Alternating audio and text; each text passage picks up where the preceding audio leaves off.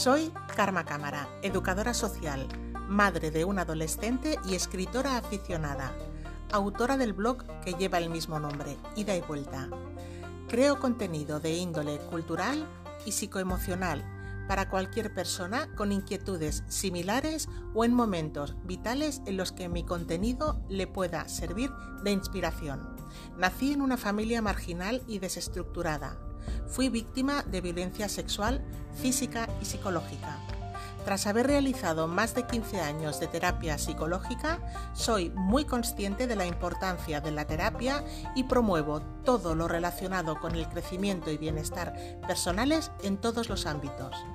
Espero que nos acompañemos durante mucho tiempo. Bienvenido a Ida y Vuelta, el podcast.